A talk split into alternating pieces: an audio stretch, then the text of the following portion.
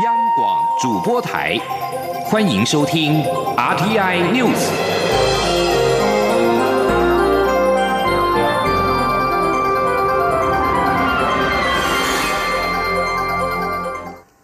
各位好，我是李自立，欢迎收听这一节央广主播台提供给您的 RTI News。世界卫生大会 （WHA） 将在今年五月二十号到二十八号在瑞士日内瓦举行。传出世界卫生组织 WHO 表示，若无两岸谅解，不预期今年会发世界卫生大会的邀请函给台湾。外交部今天表示，已经请驻处进行了解，并且表达关切跟不满，呼吁世卫秉持一位专业，邀请台湾参加世卫大会。卫福部表示，台湾积极争取参与世卫大会的立场不会改变，就算没有收到邀请函，也会到场跟其他国家交流。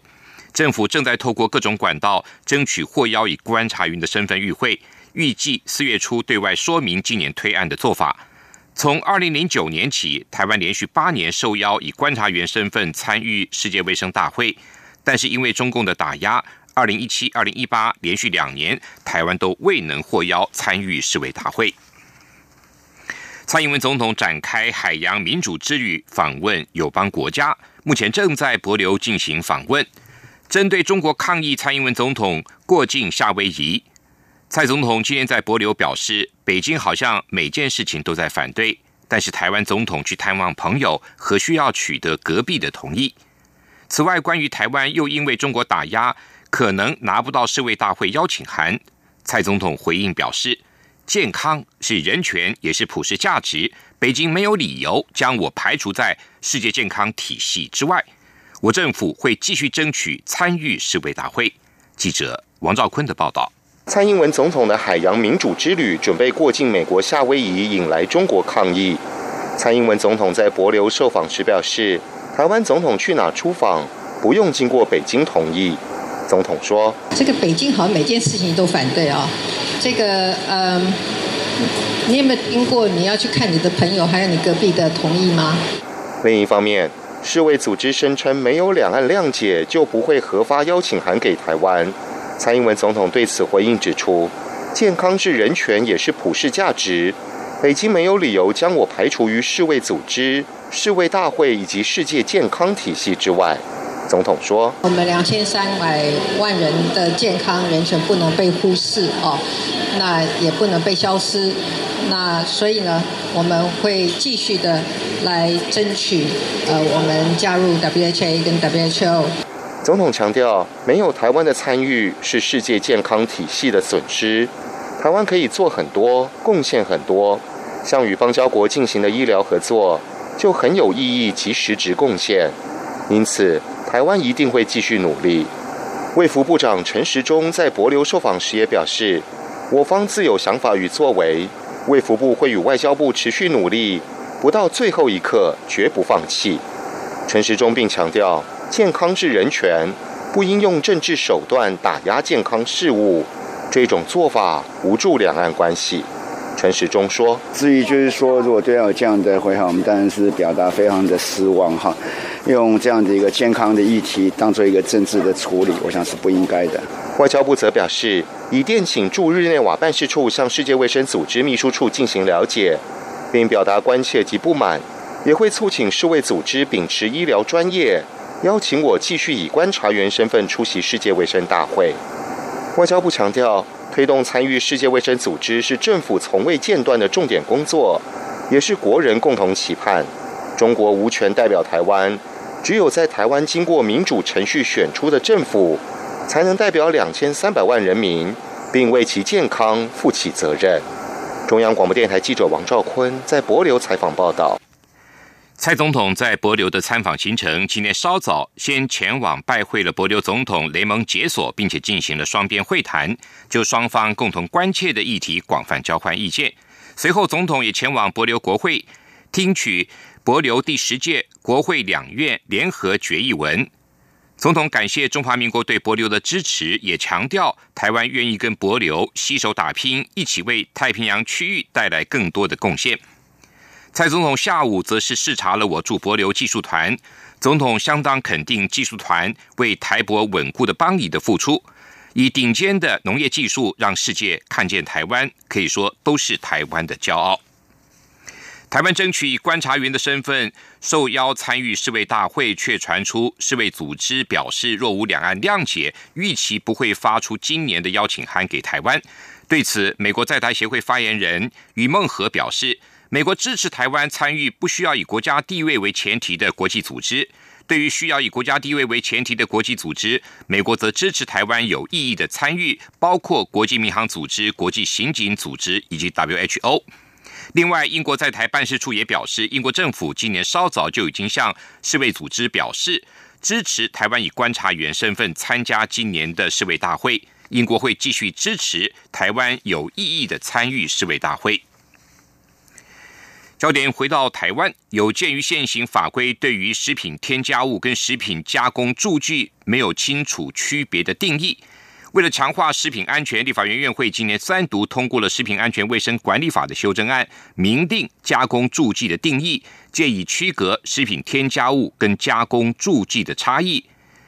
未来如果违规使用加工助剂，可处新台币三万元以上三百万元以下罚款。记者刘玉秋的报道。新北市干城公司多年前涉嫌以工业用的冰醋酸浸泡海参，增加卖相对外贩售，谋取暴利。业者一审遭判刑一年，但二审却大逆转。法官认为冰醋酸属于加工助剂，不算食品添加物，加上食管法规没规范，而改判无罪。为杜绝不肖业者利用食品添加物以及食品加工助剂无清楚区别定义，谋取暴利，立法院院会二十二号三读修正通过。《食品安全卫生管理法》将加工助剂的定义入法。所谓加工助剂，是指在食品或食品原料的制造加工过程中，为达特定加工目的而使用，非作为食品原料或食品容器的物质。该物质于最终产品中不产生功能，食品以其成品形式包装之前，应从食品中去除其可能存在非有益且无法避免之残留。提案修法的民进党立委陈曼丽表示。希望修法后能让食品安全的管理制度更完善。前阵子我们也有看到，就是说在市面上有这个带药型大闸蟹的事件呐，哈，或者是说我们有看到一些呃食品上面的一些的加工，但是呢，它可能加工助剂的这个部分呢，它可能就没有没有被特别把它理清楚。那所以这一次呢，我们透过这一次的修法，就希望它是一定它的使用的部分，还有就是说，它如果是说有违规的话，有一些的法则。那我们想说，这个可以给行政单位一个强力的后盾，让稽查的时候能够更保障到我们台湾民众的。呃，食品安全。针对罚则部分，三读条文明定，若违规使用加工助剂，即命其限期改正，届期不改正者，可处新台币三万元以上三百万元以下罚款；情节重大者，并得命其歇业、停业一定期间，废止其公司、商业工厂之全部或部分登记事项，或食品业者之登录。经废止登录者，一年内不得再申请重新登录。中广电台记者刘秋采访报道。农地工厂的现象引发立委跟环保团体的关注。行政院长苏贞昌日前就宣布，不得再新设工厂。工厂管理辅导法的部分条文修正草案今天草拟完成，明文规定，二零一六年五月二十号以后新增未登记的工厂，即依法停止供电、供水跟拆除；而之前既有的未登记工厂，则污染性大者，政府会协助转型、迁移或关闭。而污染影响轻微者，改善安全跟环保设施后，就可以取得证照，合法经营。记者王威婷的报道。政务委员张景森完成审查有关农地工厂辅导的工厂管理辅导法部分条文修正草案。他二十二号表示，这是一项历史性的修法，顾及经济与环境双赢，未来不会再产生新的违章工厂，而现有农地也可以获得确保。修法草案新增第二十八条之一，明文规定，二零一六年五月二十号以后新增的未登记工厂，依法停止供电、供水及拆除；二零一六年五月十九号以前既有的未登记工厂，则分为两类处理。张景森表示，目前新增的未登记工厂只剩下一家未拆除，而在去年底选举前后，地方谣传政府可能放宽农地工厂的限制，所以有些县市又增加了违章工厂，将督促地方政府予以拆除。张景森说：“我们任内新增的一定都拆除嘛，真的就不不太敢增加了。只有发现有十七家了，十七家啊，已经拆除了十六家了啦。但是地方选举之后，因为有些县市啦。”有谣传，这个好像政府对新增的也要放宽，有些县市呢增加了很多新的违建，讲白了就是彰化县了，多了十二家了。那这次新增绝对会断水断电啊！那拆除是地方政府的责任嘛，我们希望他们一定要依法拆除。张景森表示，彰化县已经掌握这十二家新增违章工厂的资料，将先断水断电，也不允许旁人违法转工，否则一并惩处。张景森表示，草案规定未登记工厂全面纳管，在草案三读通过后，经济部会制定推动方案，地方政府必须在六个月内报请中央主管机关核定对未登记工厂的管理辅导计划，其中也必须报告辖区内新增未登记工厂的处理情形，否则会影响既有未登记工厂合法化的进度。新的没有拆掉，旧的也没有办法协助辅导。至于既有的未登记工厂，则分成两类处理：污染性大的，政府将协助转型、迁移或关闭；污染性影响轻微者，政府将就地辅导、发给证照、合法经营。根据航照图测量，既有未登记工厂的面积有一点四万公顷。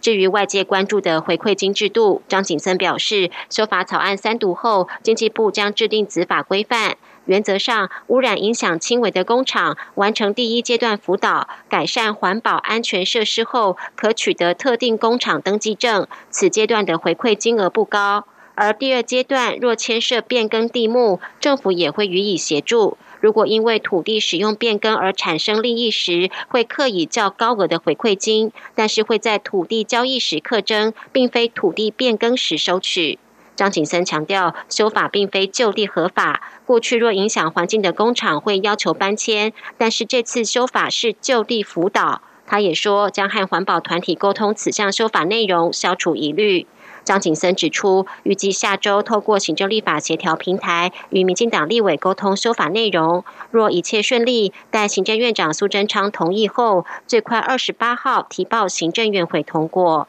中央广播电台记者王威婷采访报道。美国总统川普二十一号表示，美国应该承认以色列对引发激烈争议的戈兰高地拥有主权。这是川普政府再度抛出外交震撼弹，而且相当于在以色列大选前给他的盟友尼坦雅胡总理送上大礼。川普指称，戈兰高地对以色列和平跟区域的稳定而言，具有重关重要的战略跟安全地位，位于叙利亚。西南部的戈兰高地是在一九六七年第三次中东战争期间被以色列占领并吞至今，但没有获得国际社会承认。目前居住了大约两万名以色列屯垦居民。一旦美国正式承认以色列拥有戈兰高地的主权，将会是美国中东政策的重大改变。对此，叙利亚政府今天予以谴责。另外，土耳其总统埃尔段今天也对此提出警告，表示这种说法有引发新危机的风险。美国海岸防卫队波索夫号警备舰为查处北韩海上非法运转，二十五号将会停靠南韩济州港。这是自二零零七年以来，美国海岸防卫队警备舰首次进入南韩的港口。南韩东亚日报今天以“美国海岸防卫舰将与南韩联合进行海上检查船舶的演习”为标题报道这则消息。报道也指出，分析认为此举反映了美国川普政府的意志，要强烈履行对北韩制裁，并施加压力，令北韩无法逃脱制裁，直到接受妥协式的安全非核化为止。另外，南韩统一部副部长千成海今天也表示，北韩已经从位于北韩开城的南北韩联络办公室全面撤走了北韩人员。千海成表示，南韩政府对于北韩的决定感到遗憾，希望北韩能够按照去年四月二十七号板门店的协议，让联络办公室恢复运作。另外，脸书 Facebook 二十一号承认数亿用户的密码加以未加密的明码储存在公司内部的伺服器，安全漏洞，让用户的隐私全摊在脸书员工的面前。总部位在加州的脸书估计拥有二十七亿的使用者，旗下业务是主要为社群平台和即时通讯软体的应用程式。以上新闻，谢谢收听。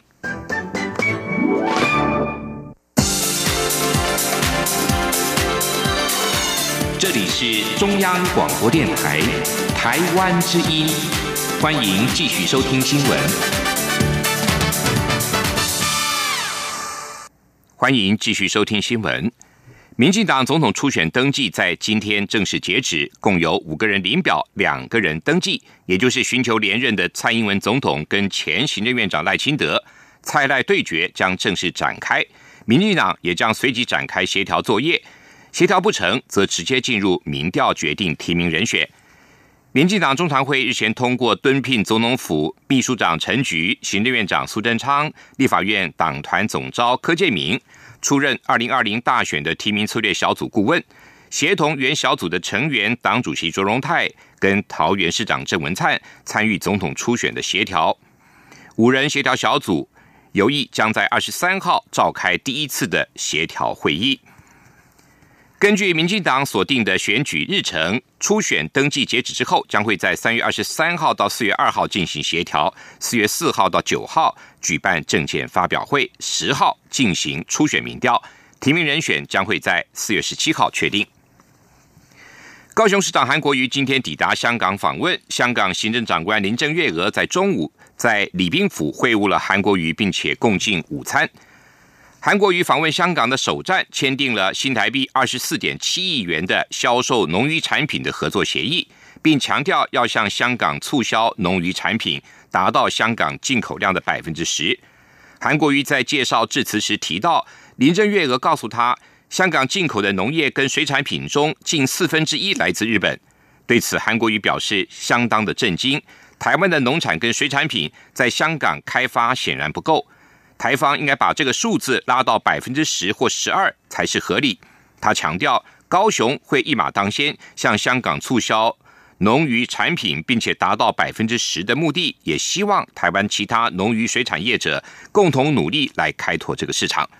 另外，韩国瑜强调，此行是交朋友跟做生意，是经济之旅。因此，当记者询问有关政治议题时，他都一概不予正面的回应。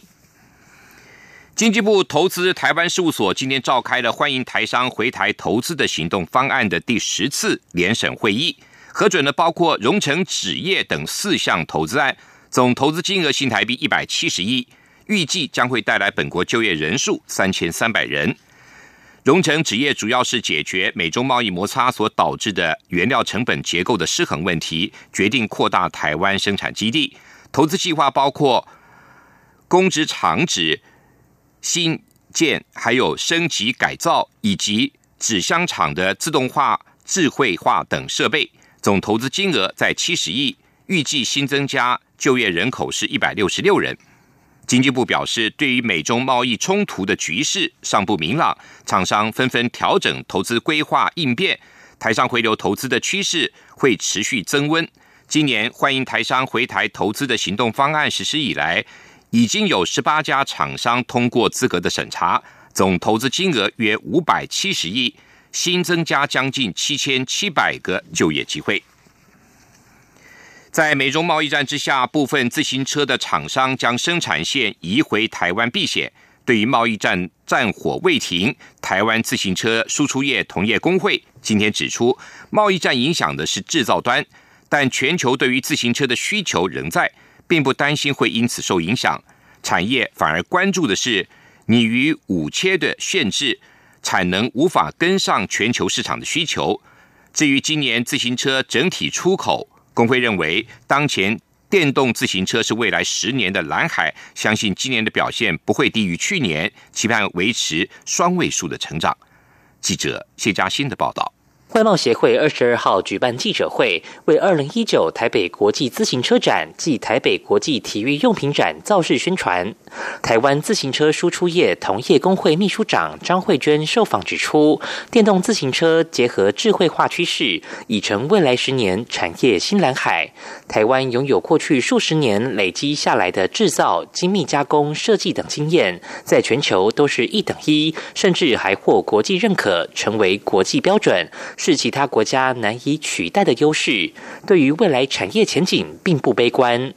而美中贸易战下，全球经济前景放缓，部分自行车厂也回台设厂避险。对于未来需求是否受贸易战冲击，张慧娟强调，贸易战影响较多的是制造端，并不担心需求会减少。就像咖啡老饕不会因为咖啡豆变贵变难买就不喝咖啡一样，供需仍在。不过，销售平台跨国销售策略可能会因此而改变。张慧娟并提到，产业较担心的是产能无法全面满足全球需求。她说。台湾制造的基地哈，因为有有些像经济部关切的啦，人力的部分呐，土地的部分啊，或厂的话有没有适当的土地啊，有没有人来做，这些都是我们工会会协助我们的企业跟政府一起大家来努力。只要我们把我们可以生产，我们把胃容量一旦提升上来，我们就可以消耗国外的订单啦。二零一八年台湾自行车整体出口值达到约三十二点一三亿美元。年成长逼近百分之十五。如今在电动自行车前景看好，渴望带动整体自行车产业持续成长下，张慧娟表示，今年自行车出口应不会让大家失望，不会低于去年，且有机会维持双位数的年成长率。中央广播电台记者谢嘉欣采访报道。轨道系统的安全议题受到国人关注。交通部长林佳龙今天在一场轨道系统营运安全提更研讨会上表示，应应时代的进步跟人工智慧的发展，轨道运输系统的相关组织面、技术面跟营运面等软硬体都必须整合，才能确保轨道安全，同时带动轨道产业的商机发展，提供人民更好的创新服务。记者江昭伦的报道。台湾铁道工程学会与交通部运输研究所二十二号共同举办轨道系统营运安全提升研讨会，邀请台湾、日本两地专家学者、国内主要铁路营运业者及学研单位齐聚一堂，探讨如何进一步提升台湾轨道系统营运安全与可靠度，降低灾害发生风险，确保旅客生命安全。应邀出席致辞的交通部长林佳龙指出，政府前瞻基础建设计划投入新台币近五千亿在轨道相关建设。希望打造未来台湾最重要的公共运输，也就是以轨道作为骨干串联起来的复合式大众运输系统。但去年普悠马事故引发国人对轨道系统安全的重视，政府也必须积极回应，尤其在智慧轨道运输基础上，强化各式软硬体服务与各式轨道安全的建立工作。林佳龙表示，目前政府正积极推动成立国家运输安全委员会，整合陆海空运输安全的组织变革，相关轨道运输系统的软硬体整合更是当务之急。林佳龙说：“运输安全包括陆海空，即使是在陆运，也包括轨道和公路网。好，这个都是必须要透过我们这个时代走向智慧交通运输的啊，现在的技术的提升，已经可以做这样的整合。”所以组织面、技术面，还有营运面等等的整合，所以时机是非常重要。李佳龙指出，交通不只是看得到的道路，随着物联网、大数据加上人工智慧的运用，轨道运输也将迎来崭新的时代。这其中牵涉的不只是安全问题，更是产业发展。很多创新服务都将随着轨道串联整合，产生庞大的商机，可以提供人民最好的服务。林佳龙表示，上周立法院交通委员会审议《轨道技术研究及认证中心组织设置条例》，获得民进党多数立委支持，他感到欣慰。他认为，轨道技术研究及认证中心就像是大脑，有关轨道系统人才培育、标准规范以及相关各种技术的验证与认证，未来不会与民争利，而是要与民间单位合作，提供市场更好的运输产业发展基础与服务。中国电台记者张昭伦台北采访报道？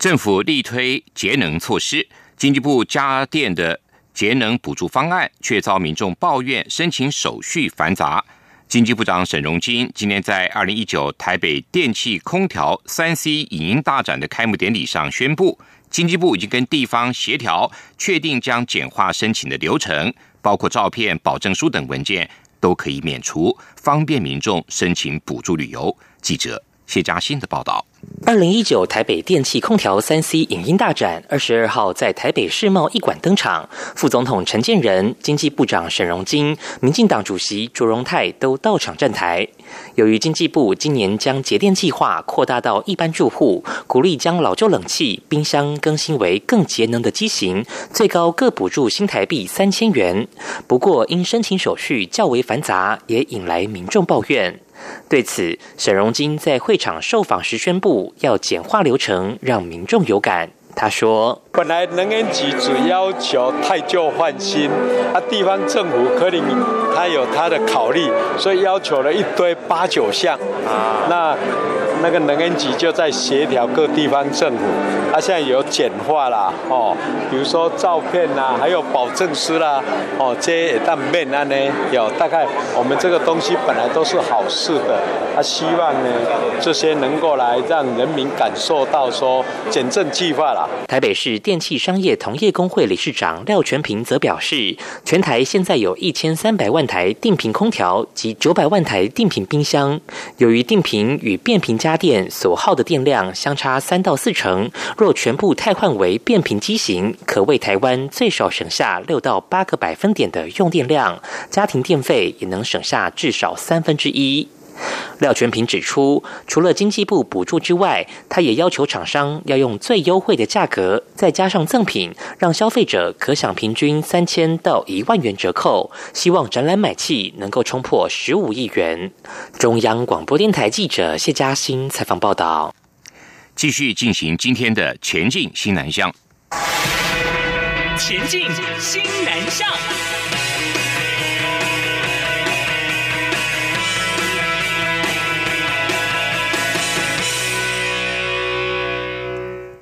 二零一九南区就业博览会日前在成功大学盛大登场，活动现场共有两百三十二家厂商企业共享盛举，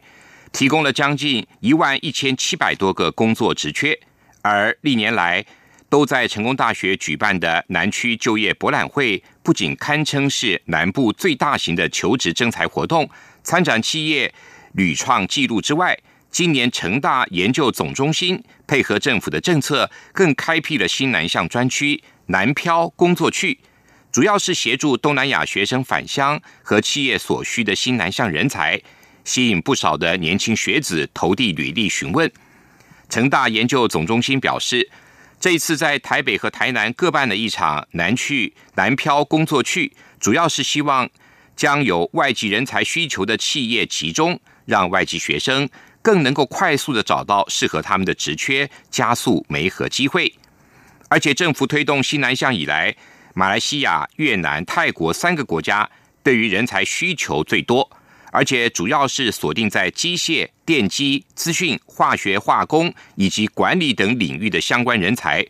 透过西南向专区的设立，成大研究总中心也希望能够开启本地学生多元就业的管道。让本地学生也可以更了解新南向国家的产业跟就业需求，鼓励学生到国外闯荡，归国之后为台湾的市场带回不一样的观点。获得教育部新南向计划的奖助，三月十九号到二十七号举办的台湾高等教育体验营，来自汶莱马来裔中华中学、汶莱中华中学的五十八位师生，在大业大学教师群的带领下，体验了台湾的教育模式，认识不同的学系，进而探索自己的兴趣。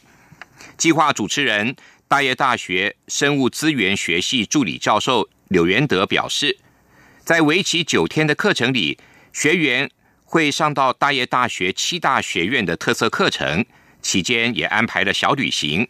让文莱学生了解台湾的文化。此行来台研修，学生们不只是可以体验到大业大学德国师徒制的教育精神，更能够认识到其他国家、其他学校的朋友，拓展国际的视野跟人脉。大业大学国际处副处长张智慧表示，世界经济的情势由英美欧陆转向了亚洲。华语是全球化浪潮之下热门的学习语言。马来裔中华中学跟中华中学是汶来的华文中学，学生具备了华语也也会英语的优势。台湾高等教育体验营将会带领学员们接触烘焙、手工皂、金融、日本文化、消防救护，还有精工、设计等不同的领域，帮助学生探索职业生涯。汶莱马来裔中华中学校长林秀丽表示，大业大学是一所优质的大学，老师们都很乐于分享所学。刘元德老师也在寒假带领学生们前往汶莱，到马来裔中华中学举办了环保营，推广环